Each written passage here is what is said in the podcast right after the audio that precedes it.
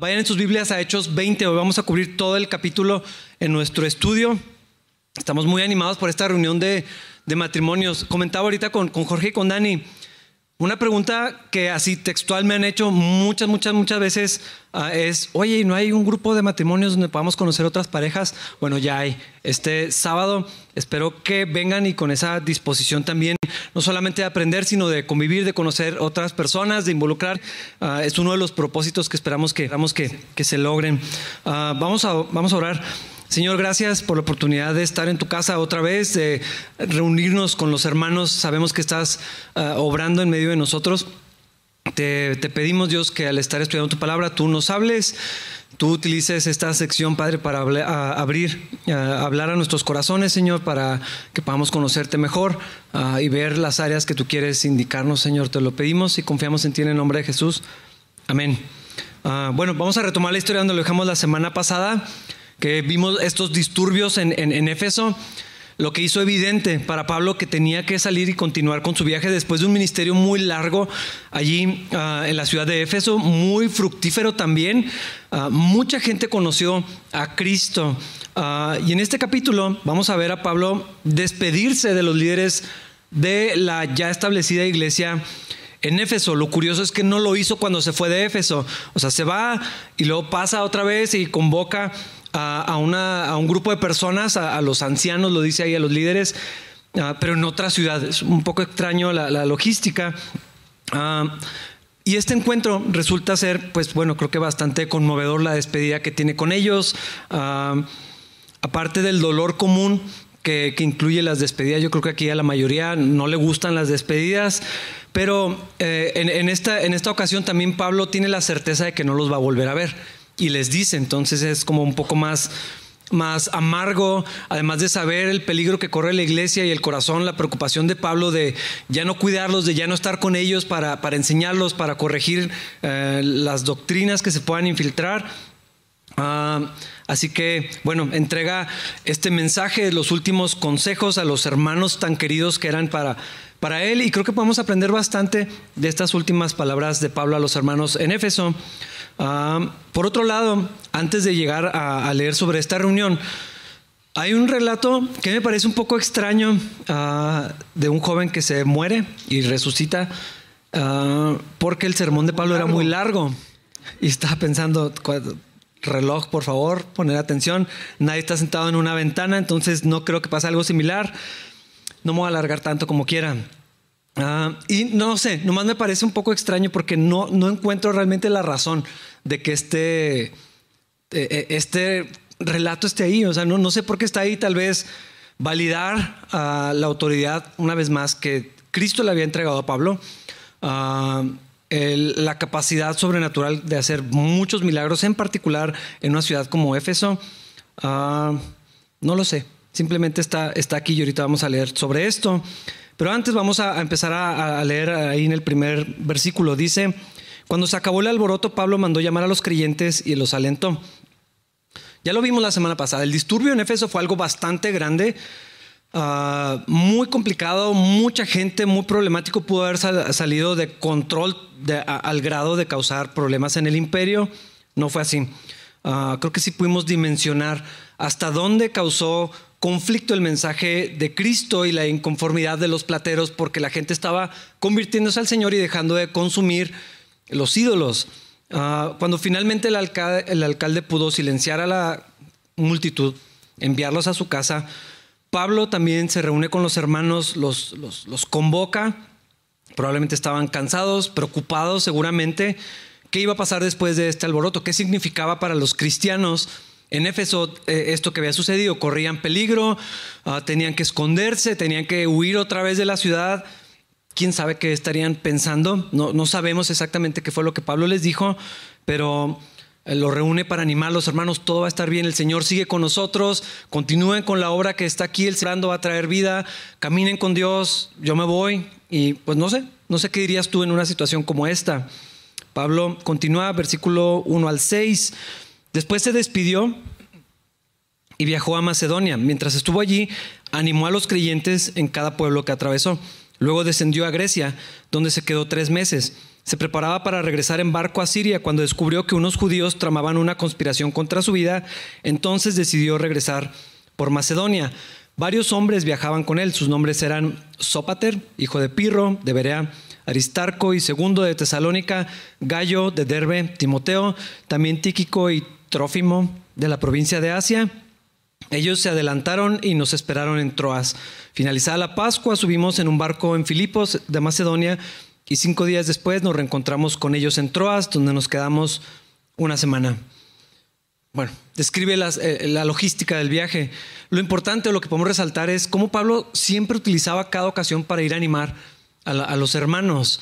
Ah, y es algo que muchos se pierden cuando no están en la comunidad. La oportunidad de ministrarnos, de servirnos, de alentarnos unos, unos a otros cuando vamos atravesando las cosas de la vida. En el caso de, Pablo, bueno, su corazón realmente estaba con las iglesias y, cada que tenía oportunidad de pasar por las ciudades, pues lo hacía y llegaba y los visitaba y, trataba de, alentarlos. Ah, acuérdate que no era tan sencillo viajar y la comunicación también era muy lenta. O sea, mandar una carta costaba mucho dinero, eh, redactarla, enviarla y que llegara a, destino. Entonces, eh, al estar moviéndose por, por las ciudades, Pablo sacaba ventaja para ir y, hermanos, ¿cómo están? ¿Cómo van las cosas? Ah, es algo que, revela el corazón de Pablo, pero sobre todo de Cristo, de la, la, importancia del ministerio de los unos, unos a los otros.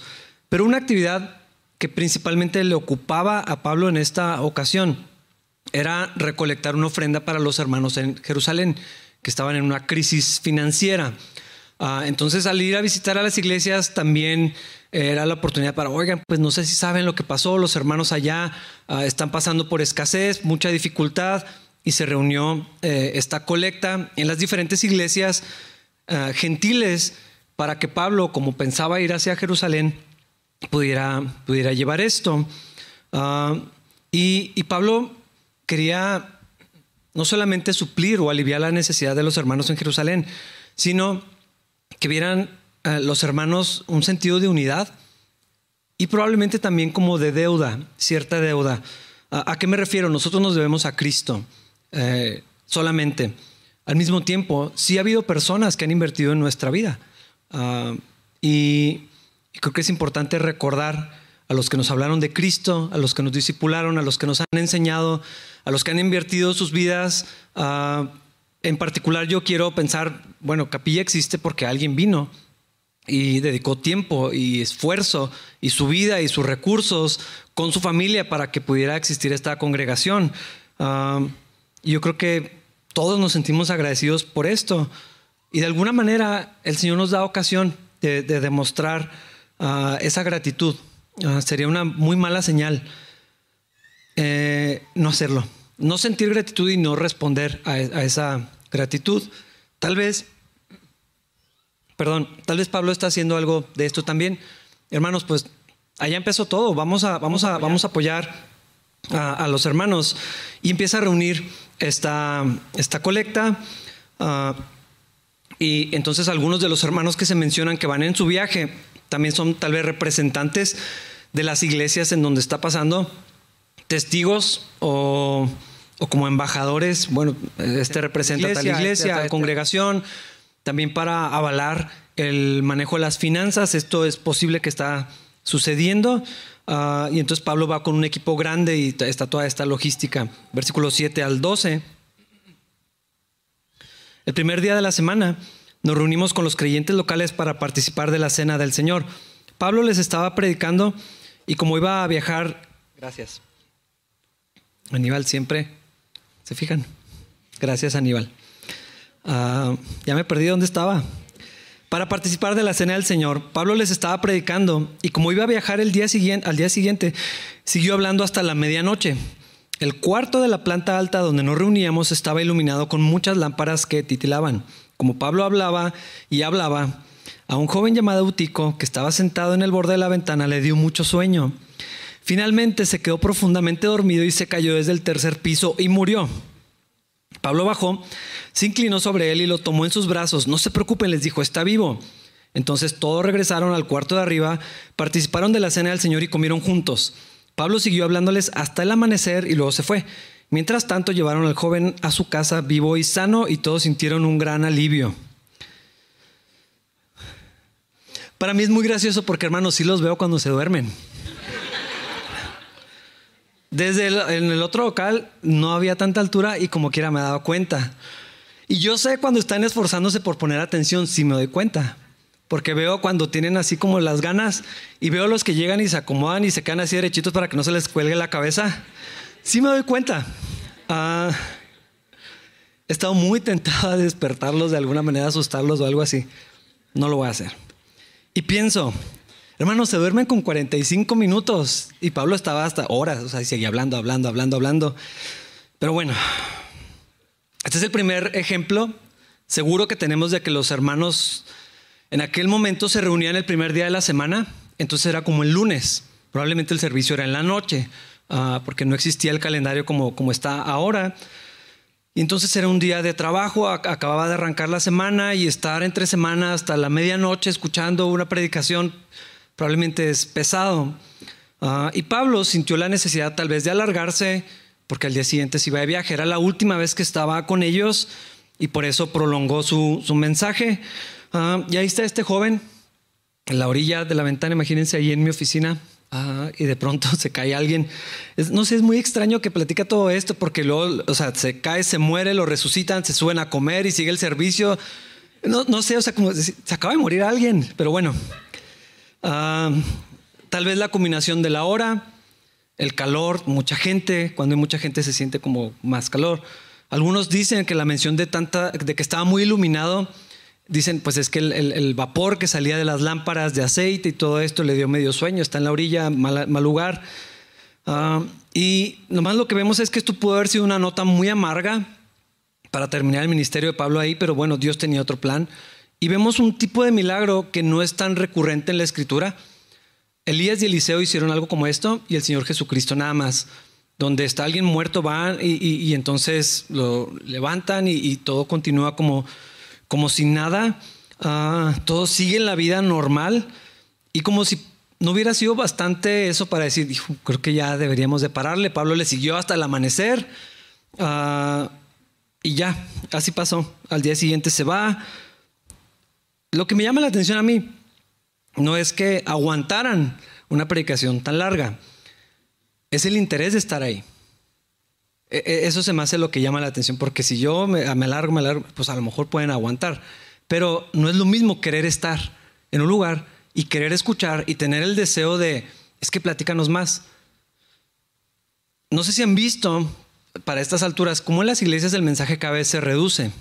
Está platicando con un amigo, con un grupo de pastores amigos, cuánto tiempo duran las predicaciones en sus congregaciones y cada vez es menos. antes eran una hora y fracción, hace mucho tiempo una hora, 50 minutos, 45 minutos, media hora. Ahora son TED Talks, 20 minutos, 15 minutos son las predicaciones en las, en las iglesias.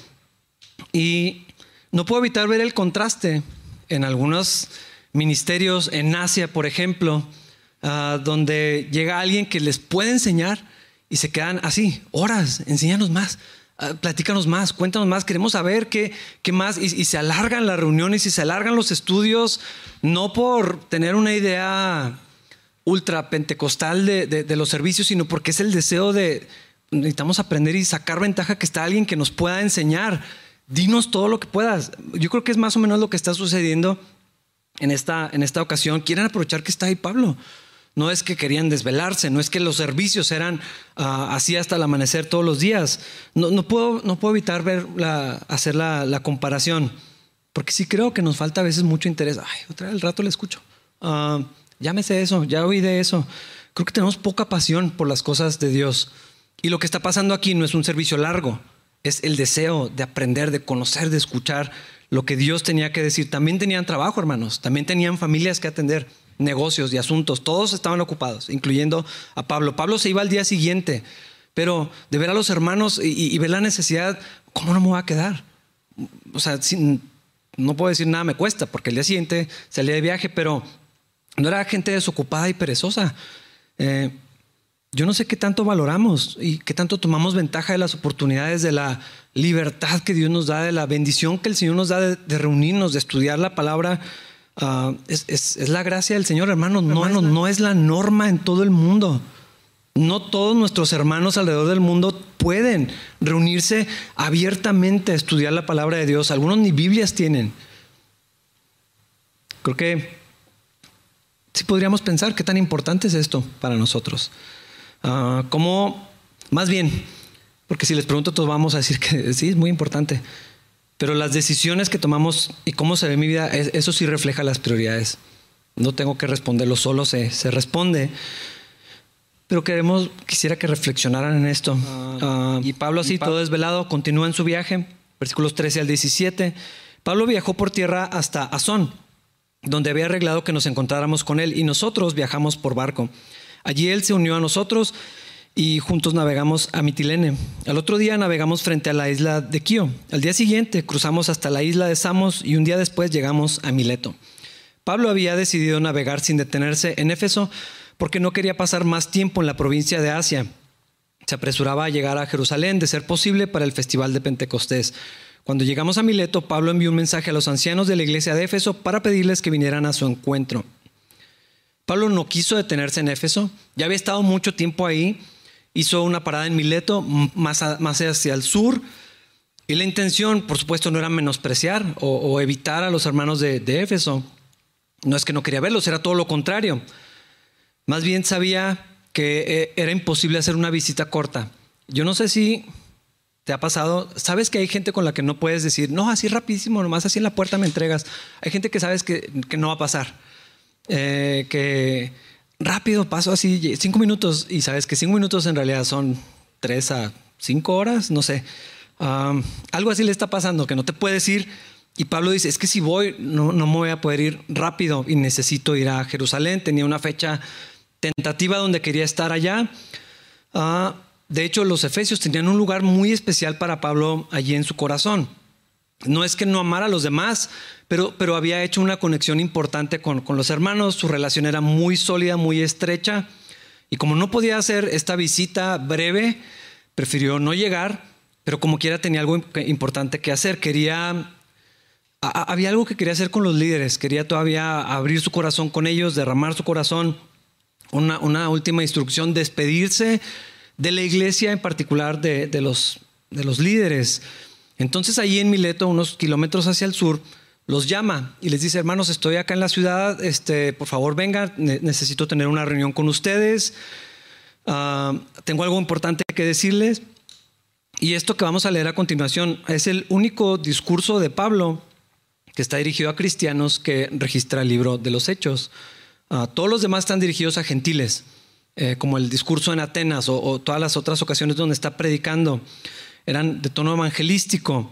Y como, como que vemos a Pablo siempre como el evangelista y se nos olvida a Pablo como pastor. Pero aquí está hablando a las iglesias, aquí está hablando con los líderes, aquí está como que expresa su corazón de pastoral, del interés por la iglesia, de que todos estén bien, ese amor como, como de un padre hacia, hacia sus hijos, hacia gente que es muy importante para, para él. Eso es lo que vamos a ver a continuación. Versículos 18 y 19, permítame un segundo. No sé qué tenía el café hoy. Cuando, ah, no, perdón, 18. Cuando llegaron, Pablo declaró, ustedes saben que desde el día que pisé la provincia de Asia hasta ahora, he hecho el trabajo del Señor con humildad y con muchas lágrimas He soportado las pruebas que me vinieron como consecuencia de las conspiraciones de los judíos. Comienza esta reunión, llegan los hermanos y Pablo se da en una dirección como casi parece extraña. Ah, cuando alguien habla de su humildad, por lo general ya no hay. Ah, pero Pablo les dice, hermanos, yo, lo, he servido al Señor con humildad y se pone a sí mismo como ejemplo. Ah, obviamente no es un ejemplo en lugar de Cristo. No está haciendo a un lado al Señor.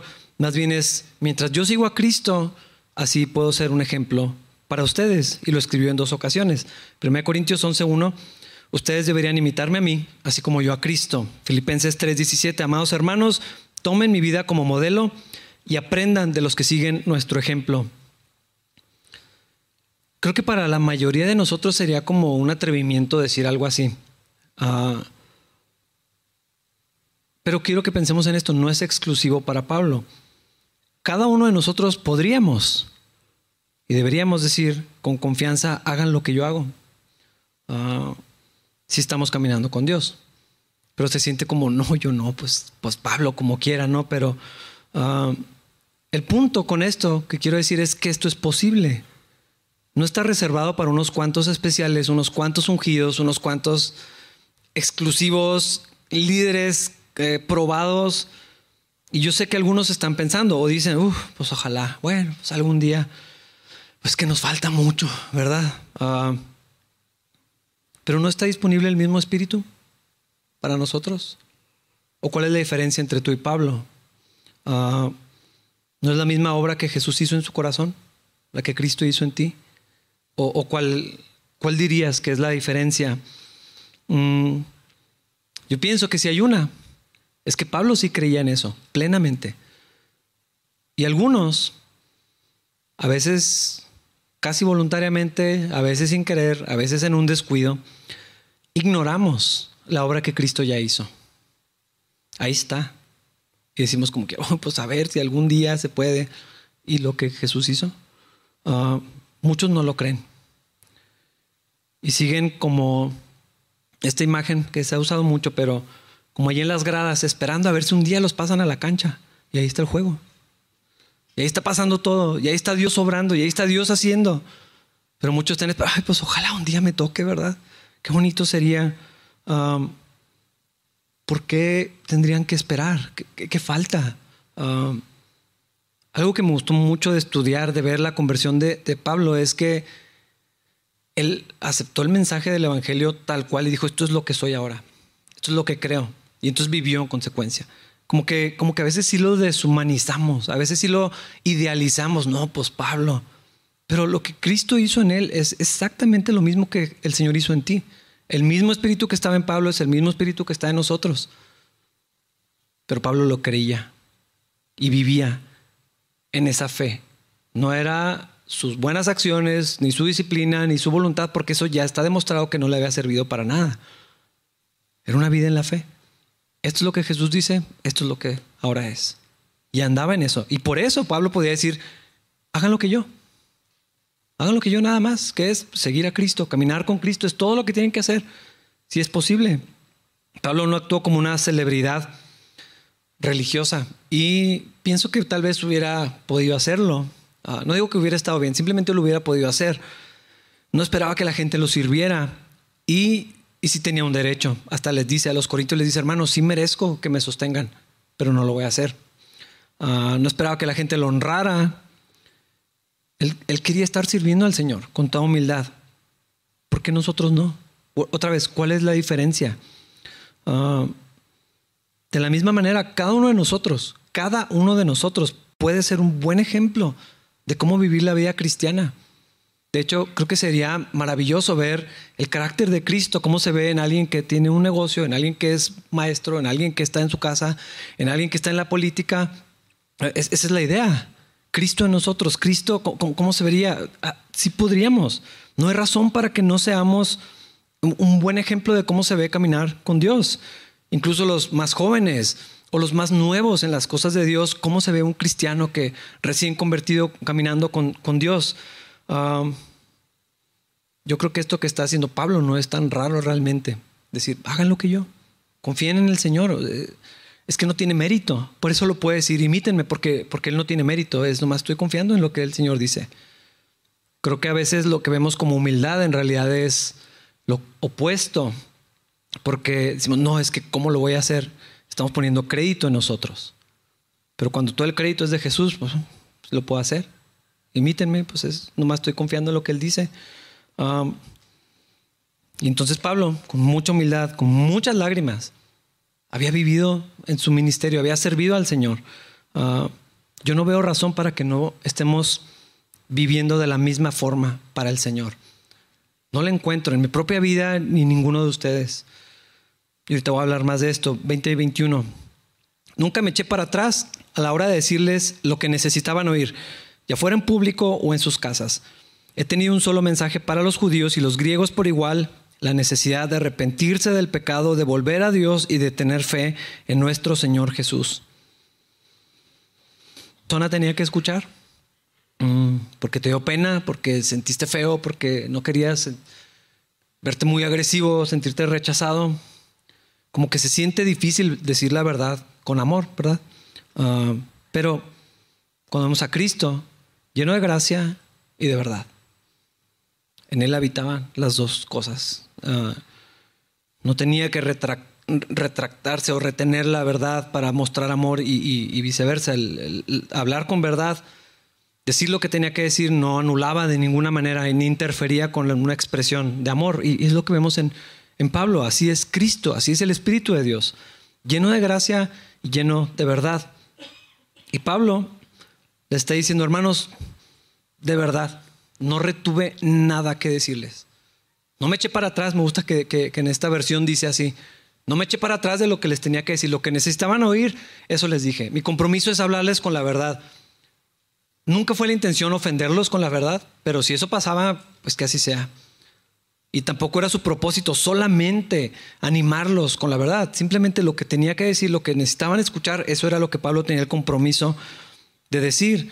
Ah, no retuvo nada que fuera útil. No solo enseñaba los temas que le agradaban, ah, o los que prefería, o los que dominaba, o los que no causaran polémica. Una de las ventajas difíciles eh, de estudiar así versículo a versículo es que hay temas que tal vez yo no escogería, pero ahí están. ¿Qué vamos a hacer? Ah, creo que sería más fácil decir, ignorar ciertos problemas que se pueden causar, pero si ahí está en el texto, pues vamos a decir lo que ahí está. Y no tengo que ser selectivo con mis mensajes, no tengo que diseñar. Y también cuando alguien se siente aludido, yo con toda libertad le puedo decir, hermano, pues ahí está, ¿qué te voy a decir? Yo no quería hablar de eso, yo no quería hablar de dinero, yo no quería hablar de este tema, pero pues ahí está. Ah, y Pablo puede decirles con toda confianza, hermanos, no le retuve absolutamente nada. Uh, ¿Por qué a veces las iglesias son tan selectivas con sus mensajes? ¿Te, has dado cuenta? En televisión nacional, pastores se echan para atrás. Pastor, ¿qué piensa de esto? No, pues no sé, ¿verdad? ¿Quién soy yo para decir de esto? No, no, pero usted dígame, usted es evangélico. Se supone que los evangélicos creen esto. ¿Usted, usted qué dice? ¿Esto es pecado? No, pues yo no sé, vamos a ver el caso de cada quien. Ah, son selectivos. Hay cosas que no se mencionan nunca en los púlpitos. A veces pasa, a veces es a propósito. A veces sí es a propósito, intencionalmente no vamos a hablar de esto. Y a lo mejor podríamos ser ultra críticos con los pastores y creo que hay que ser, pero también porque hay cosas que los cristianos ya en lo individual preferimos no decir.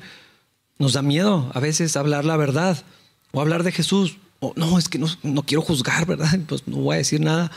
Ah, mejor voy a vivir con un buen ejemplo y esperemos que eso toque el corazón de alguien. Pero hermanos, el mensaje sí se tiene que hablar. Sí se tiene que decir. Ah, la fe viene por oír. Es decir, oír el Evangelio de Cristo. El oír viene por la palabra de Dios. Ah, y tú también puedes hablar la verdad y decir lo que cada persona necesita escuchar. otra vez, no se trata ni de ser polémicos a propósito. Hay gente que usa la, verdad como una espada. Tengan que escuchar lo que... Tampoco es la intención herir a, nadie, nomás decir lo que se tiene que decir en cada ocasión. Ah, lo que Dios quiere en cada situación. A veces es ánimo, a veces es confrontación, a veces es recordatorios. Ah, y Pablo proclamó todo, todo el consejo de Dios.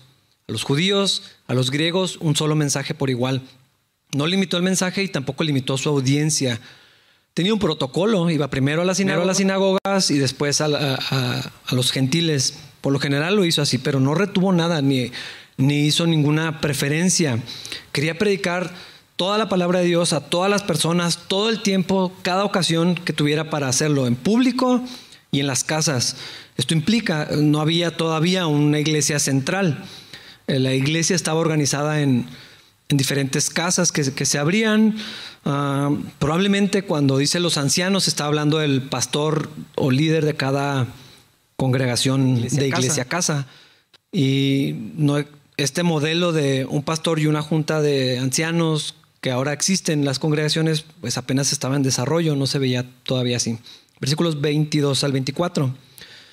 Ahora estoy obligado por el Espíritu a ir a Jerusalén. No sé lo que me espera allí Solo que el Espíritu Santo me dice en ciudad tras ciudad que me esperan cárcel y sufrimiento, pero mi vida no vale nada para mí, a menos que la use para terminar la tarea que me asignó el Señor Jesús, la tarea de contarles a otros la buena noticia acerca de la maravillosa gracia de Dios.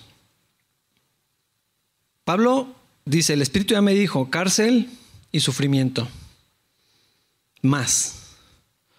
Ah, no sabía exactamente cómo, pero tenía todas las razones para saber que era malo lo que le esperaba.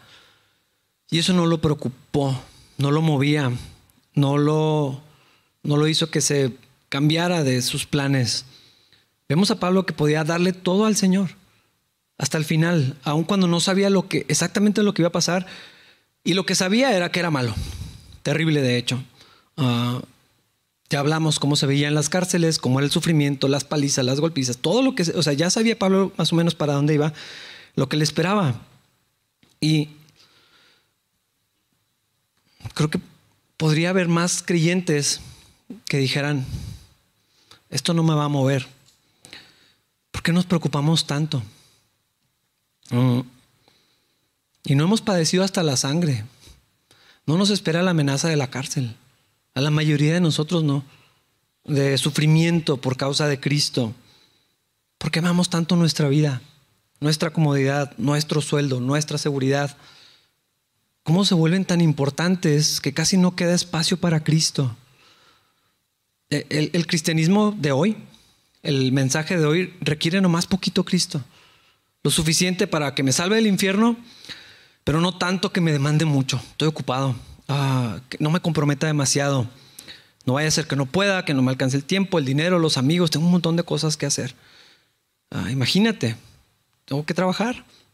Obviamente sí.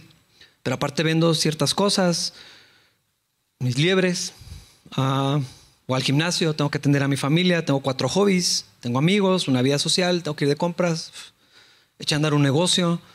Puedo seguirle. ¿A qué hora voy a servir al Señor? No tengo tiempo. Vivir para Jesús, ¿cuándo? Servir en la iglesia, ya después. Ah, abrir mi casa, nombre. Ir a la de otros tampoco. Ah, dos horas de mi vida a la semana para Dios, no sé si sea posible. Hermanos, nuestro servicio no dura ni dos horas. Ni dos horas. Pero esta es la realidad de muchísimos cristianos. Ir hora y media a la semana, no sé si pueda. Están muy ocupados. Y ahorita vemos la ocupación como una virtud moral es como un requisito, es como si fuera algo admirable. Alguien que no tiene tiempo para nada es como, wow, qué increíble persona que no tiene chance de nada. Y es como que son medio admirados los que están tan ocupados, ¿no? Como que hasta también hay un orgullo en decir, es que estoy bien ocupado. La pregunta es, ¿por qué? Mm. Yo entiendo, si estás ocupado, de verdad, yo no juzgo eso, yo no sé. Si no tienes tiempo para nada, yo te creo. Venir al servicio en domingo y dedicar una hora y media a la semana te parece como mucho para hacerlo cada semana. Está bien, yo, no estoy criticando eso, pero ¿por qué? Es la pregunta, ¿por qué? ¿Por qué quieres vivir así? ¿Por qué vives así? ¿Por qué has decidido vivir así? Porque eso no pasa por accidente. No te llenas de todo eso sin querer, no, no despiertas un día y, wow, mi horario ayer era otro y ahora no puedo ir a la iglesia. Eso se construye, eso se decide a, lo largo. Es, es una serie, una, una secuencia de muchas decisiones, de mucho tiempo, de muchos años. A veces empieza desde lo que escuchamos de nuestros papás. A veces yo veo la vida de los adolescentes, ya está así. Como de adultos, no tienen tiempo de nada. Las cosas de Dios, ¿a qué hora? Intenté ponerme de acuerdo con un joven para vernos Está más ocupado que yo. Y tiene 16 años. ¿Por qué vivir así? Otra vez, no lo estoy criticando, yo no sé. pero ¿por qué? ¿Por qué no puedes? Yo creo, esta es mi teoría, yo creo que muchos están viviendo mentiras. En lugar de recibir por fe la verdad de Cristo y su evangelio, de lo que Él dice que eres, de lo que Él dice que es importante, de lo que Él ya logró por ti en la cruz, en tu lugar, parece que muchos están creyendo mentiras y viviendo en mentiras. Y cuando lo pones así suena terrible. ¿Quién quiere vivir en una mentira? Mentiras acerca de su identidad. Esto es lo que soy. Esto es lo que me define. Esto es lo que tengo que hacer. Esto es lo que se espera que haga. Mentiras acerca de lo que creen que es importante. Mentiras acerca de lo que es necesidad. Platicaba con alguien hace no mucho. Nuestra necesidad de hermanos en este círculo social de verdad hace mucho tiempo que está cubierta. Necesidad es una palabra muy fuerte para las cosas que hacemos. Mm, mentiras acerca de dónde está la vida, la vida abundante. Y muchos están creyendo mentiras y por eso viven como viven. Y por eso no tienen tiempo de nada. Y Dios es algo que después verán en su vida. Hermanos, la gente del mundo no tiene opción, no puede ver. Pero los cristianos ignoran lo que Cristo ya les regaló. Ahí lo tienen y lo cantan y lo dicen, pero lo hacen a un lado, lo que Cristo ya les regaló. Pablo podía vivir como lo hacía porque había recibido estas cosas que el Señor le dio. La carta a los Efesios es lo que dice, todas estas riquezas es lo que ustedes tienen. No está diciendo lo que yo tengo, ojalá algún día lo alcancen. Está diciendo todo lo que Cristo ya hizo, todo lo que el Señor ya nos dio a ti y a mí. Por eso Pablo podía vivir como vivía. Y lo recibió nada más por la gracia de Dios por medio de la fe. Mira lo que le dijo a los filipenses 1.21. Muchos saben este. Pues para mí, vivir significa vivir para Cristo y morir aún mejor. El vivir es Cristo y morir es ganancia. Para Pablo vivir era Cristo. No porque no tuviera oportunidades, no porque no tuviera necesidades, de hecho tuvo algunas. Ahí lo dijo, en algún momento no tenía ni para vivir. Llegó a pasar frío, ah, tráeme la capa, así un montón de frío aquí. No es porque Pablo no tuviera otros planes. Toda su vida fue construida, fue, diseñada. fue diseñada por su familia y luego por él para ocupar cierto lugar en la comunidad. Pero Pablo dice, vivir para Cristo es más importante para mí. Tanto así Tan valioso era el Señor para Pablo que morir era ganancia. Y a la mayoría de nosotros nos aterra morir. Y hacemos todo lo posible para que eso no suceda. No estoy diciendo que no debemos cuidarnos, no estoy hablando de eso, obviamente. Estoy hablando de, Pablo dice, si me muero, gano. Pablo amaba más a Jesús que a su vida.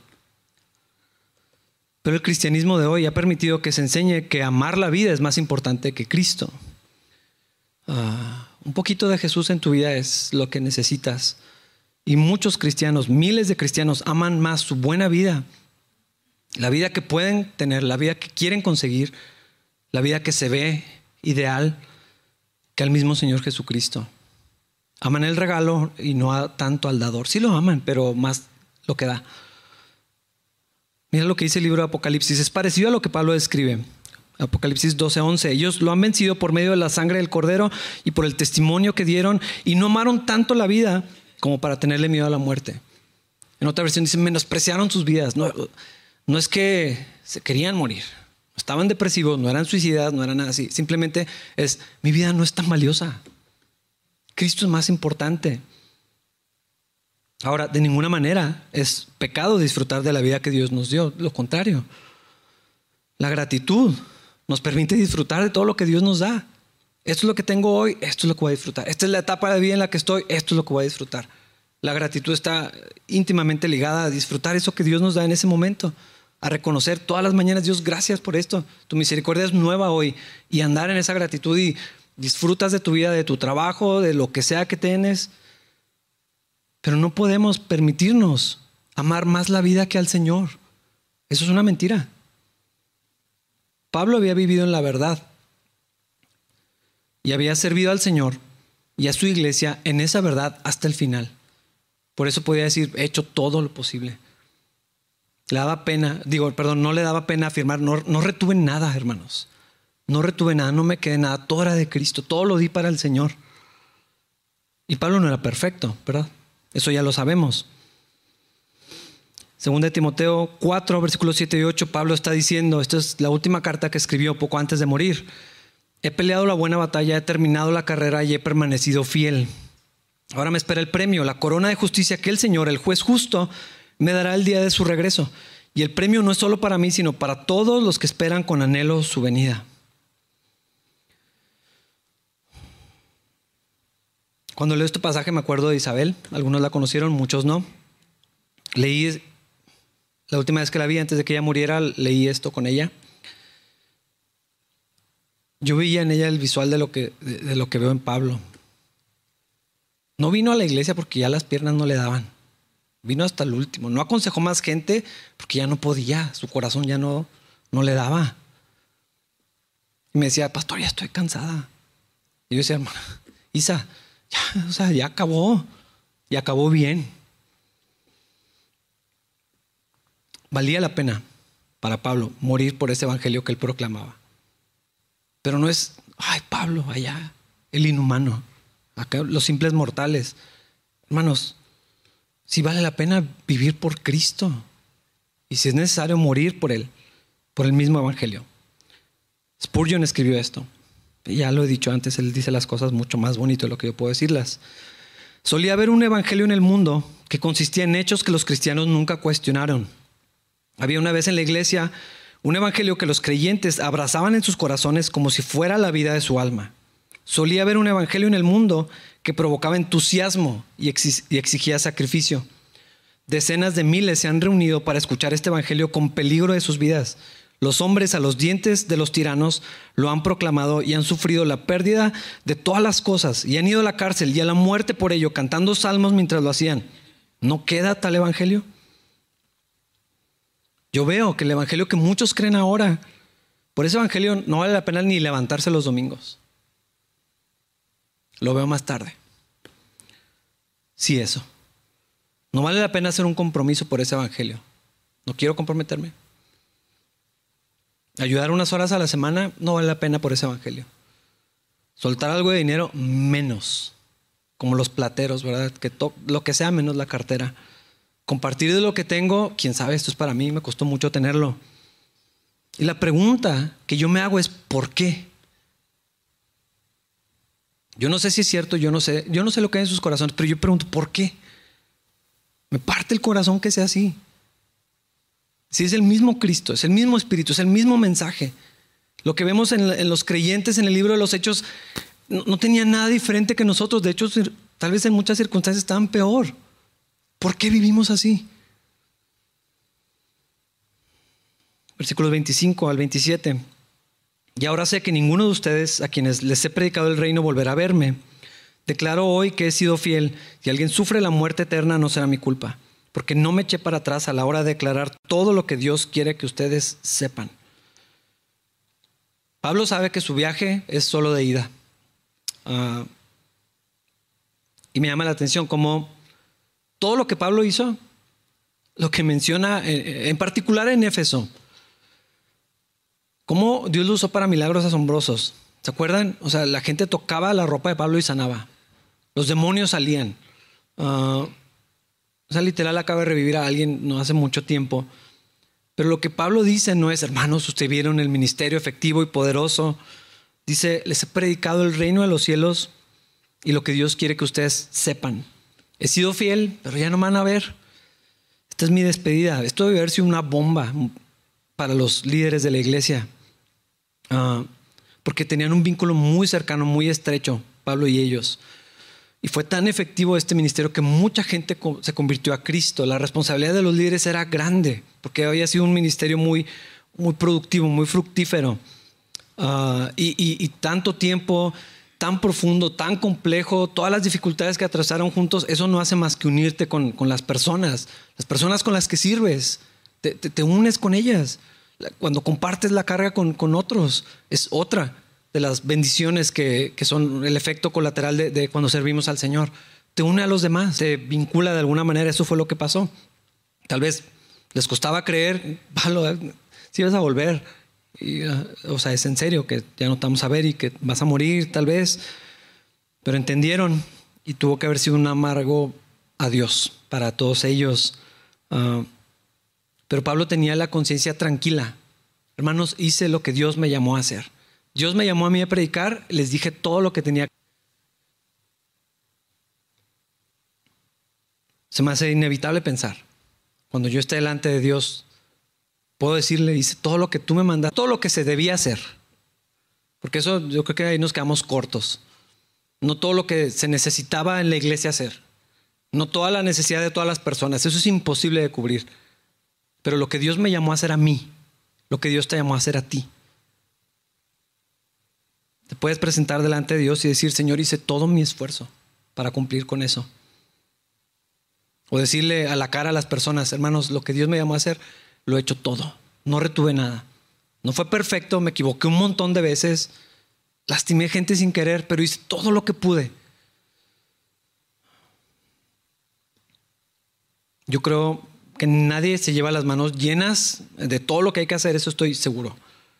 Pero lo que Dios te dijo a ti que hicieras, en tu trinchera, en tu oportunidad, con tu trabajo, con tu familia, con tus recursos, con tu tiempo, hiciste lo que podías hacer o lo estás haciendo.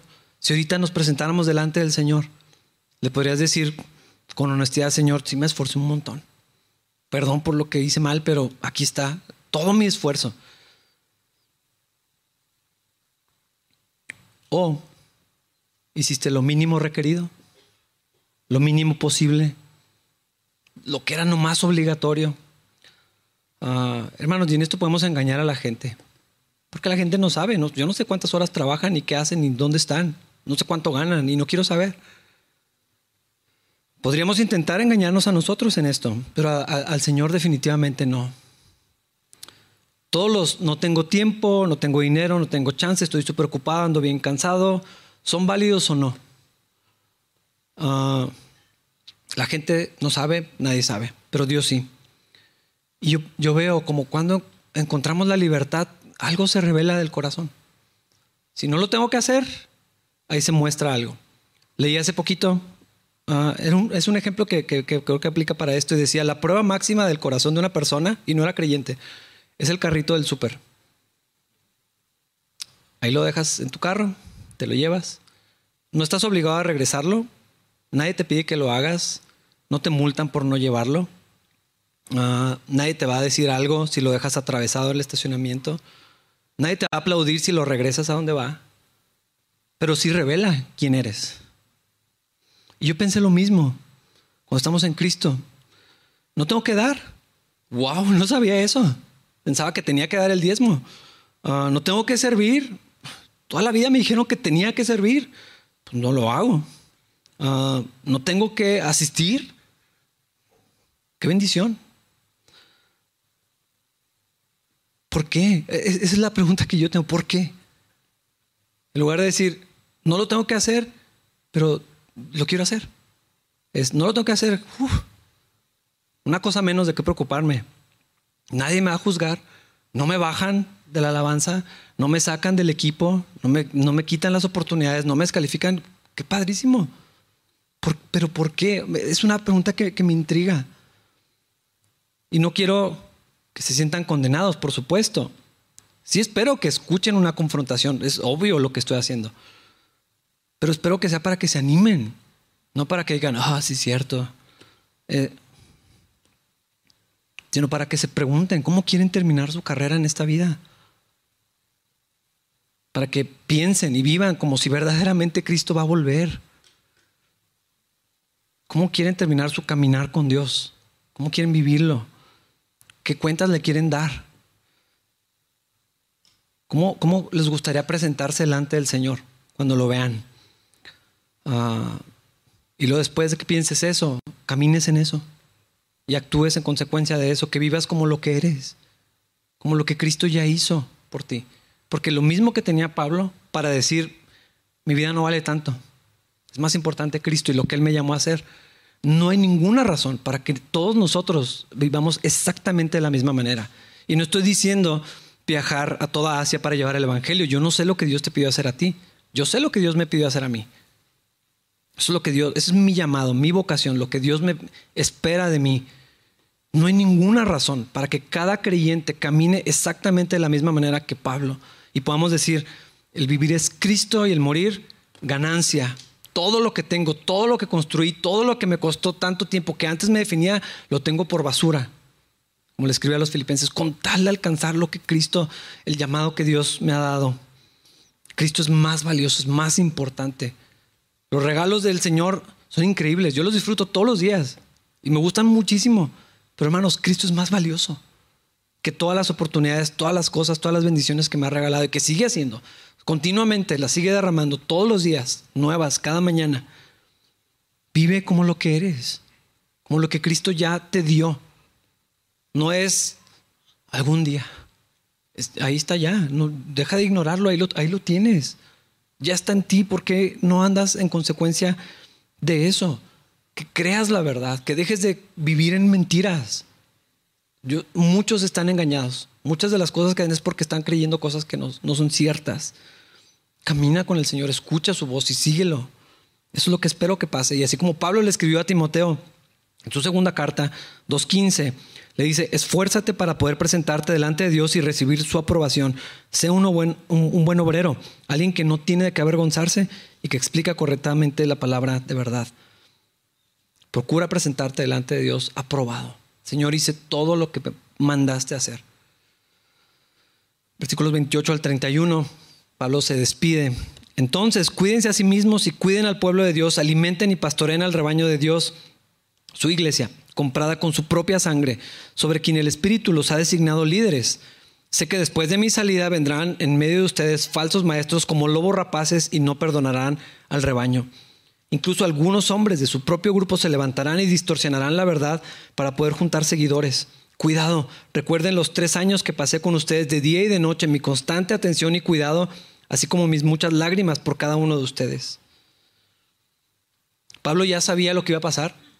Si estando él había falsos maestros, él sabía en cuanto se fuera iban a intentar aprovecharse de la iglesia. Y lo que les dice es, hermanos, cuiden a la iglesia, y yo quisiera extender esa responsabilidad a los líderes, coordinadores, sí, también. Pero, hermanos, imagínense que un día a medio servicio entra una serpiente y llega hasta acá en medio. Es mi responsabilidad. Pero ¿y todos los que la vieron? ¿Y todos los que están ahí? ¿Y todos los que están en la, en la reunión? ¿Y no hiciera nadie nada? Hermanos, yo le daría cuentas a Dios por algo así. Pero ustedes también. Y eso es lo que Pablo le está diciendo, hermanos, cuiden a la iglesia. Cuídense entre ustedes. Todo ese esfuerzo, todo lo que Cristo ya hizo, atesórenlo. Protéjanse entre ustedes. Yo ya no voy a estar y va a venir falsas enseñanzas, un falso mensaje, un falso cristianismo. Protejan lo que Cristo les ha regalado. Es una responsabilidad compartida. Y sí, hay, unas eh, en específico.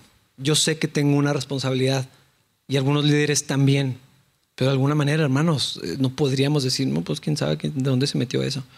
No creo. Pablo tenía finalmente que confiar en el Señor, que el Señor va a guardar a los suyos y tenía que soltarlos y dejar de intentar sostener eso él. No era su obra finalmente. Versículos 32 al 35. Y ahora los encomiendo a Dios y al mensaje de su gracia que tiene poder para edificarlos y darles una herencia junto con todos los que Él ha consagrado para sí y ahora los encomiendo a Dios y el mensaje, lo estoy repitiendo, si va, lo tengo dos veces, no sé por qué. Yo nunca he codiciado la plata, ni el oro, ni la ropa de nadie. Ustedes saben que mis dos manos han trabajado para satisfacer mis propias necesidades e incluso las necesidades de los que estuvieron conmigo. Y he sido un ejemplo constante de cómo pueden ayudar con trabajo y esfuerzo a los que están en necesidad. Deben recordar las palabras del Señor Jesús. Hay más bendición en dar que en recibir. No me voy a ir tanto como Pablo, pero sí quiero mencionar un poquito más de esto. Esta es otra mentira ah, en la que a veces andamos. Jesús dijo, es más bendición dar que recibir. Y yo creo que a veces nuestras vidas reflejan que lo que creemos es lo opuesto, es más bendición recibir que dar. Ah, pero lo que el Señor dice, esa es la verdad. Es otra verdad en la que podemos andar, que Dios nos hizo libres para andar en esto. Dios dice, Jesús dijo, es más bendición dar que recibir. Y está hablando nada más de dar algo de dinero, dar mi vida. Es mucho más abundante eso. Versículos 36 al 38. Cuando Pablo terminó de hablar, se arrodilló, oró con ellos. Todos lloraban mientras lo abrazaban y le daban besos de despedida. Estaban tristes principalmente porque les había dicho que nunca más volverían a verlo. Luego lo acompañaron hasta el barco. A nadie le gustan las despedidas. Esta fue una muy triste en particular. Pablo tenía que seguir su viaje y ya nunca iba a volver a verlos. Ah, qué bendición personas como Pablo, que terminan así su vida. Qué emoción también, hermanos, que podemos ser personas así. No solamente algo como, bueno, pues unos cuantos. El Espíritu de Dios en Pablo es el mismo en nosotros. Si podemos ser personas así, que acaben su carrera, hasta el final sirvamos al Señor con todo lo que se podía, todo lo que Dios nos dio, todas las oportunidades que tuvimos. Y se diferente para cada quien. Ah, pero así como Pablo, así es, así es nuestro Señor. Así podemos vivir. Vivir es Cristo, morir es ganancia es mucho más que un lema de la vida de Pablo, es una verdad para nosotros en la que podemos andar ahora mismo, porque Cristo nos regaló eso. Vamos a ponernos de pie para orar. Señor, gracias por la libertad que nos has dado, gracias por Cristo, gracias por el ejemplo que vemos en el Señor primeramente y luego en Pablo y luego en otras personas que han entregado su vida para ti. Algunos para irse muy lejos, dejando literalmente todo, otros ahí donde están, que viven para ti, para tu gloria, Señor, haciendo plenamente lo que tú les llamaste a hacer, sin retener nada, Dios. Abre nuestros ojos para que veamos que no hay razón para no vivir exactamente de la misma manera. Porque tú eres digno, Señor. Porque tú nos hiciste libres. Tú nos regalaste la oportunidad de, de andar así, Señor. De ser lo que tú querías que fuéramos. Ayúdanos a entender, a detectar cuando estamos viviendo de acuerdo a mentiras, Señor, a cosas que van contrarias a lo que tú dices, a quien tú eres, Señor, y a quien somos ahora por la obra maravillosa de Cristo en nosotros. Anima a mis hermanos, háblales a cada uno de ellos, Señor. Al que no sabe lo que lo has llamado a hacer, díselo, Señor, para que lo entienda, para que pueda caminar de acuerdo a tu plan. Que confiemos, Señor, plenamente en ti, que caminemos contigo todos los días, Señor. Que nuestras vidas, como consecuencia de eso, se vean como la de Pablo. Te lo pedimos en Cristo Jesús. Amén.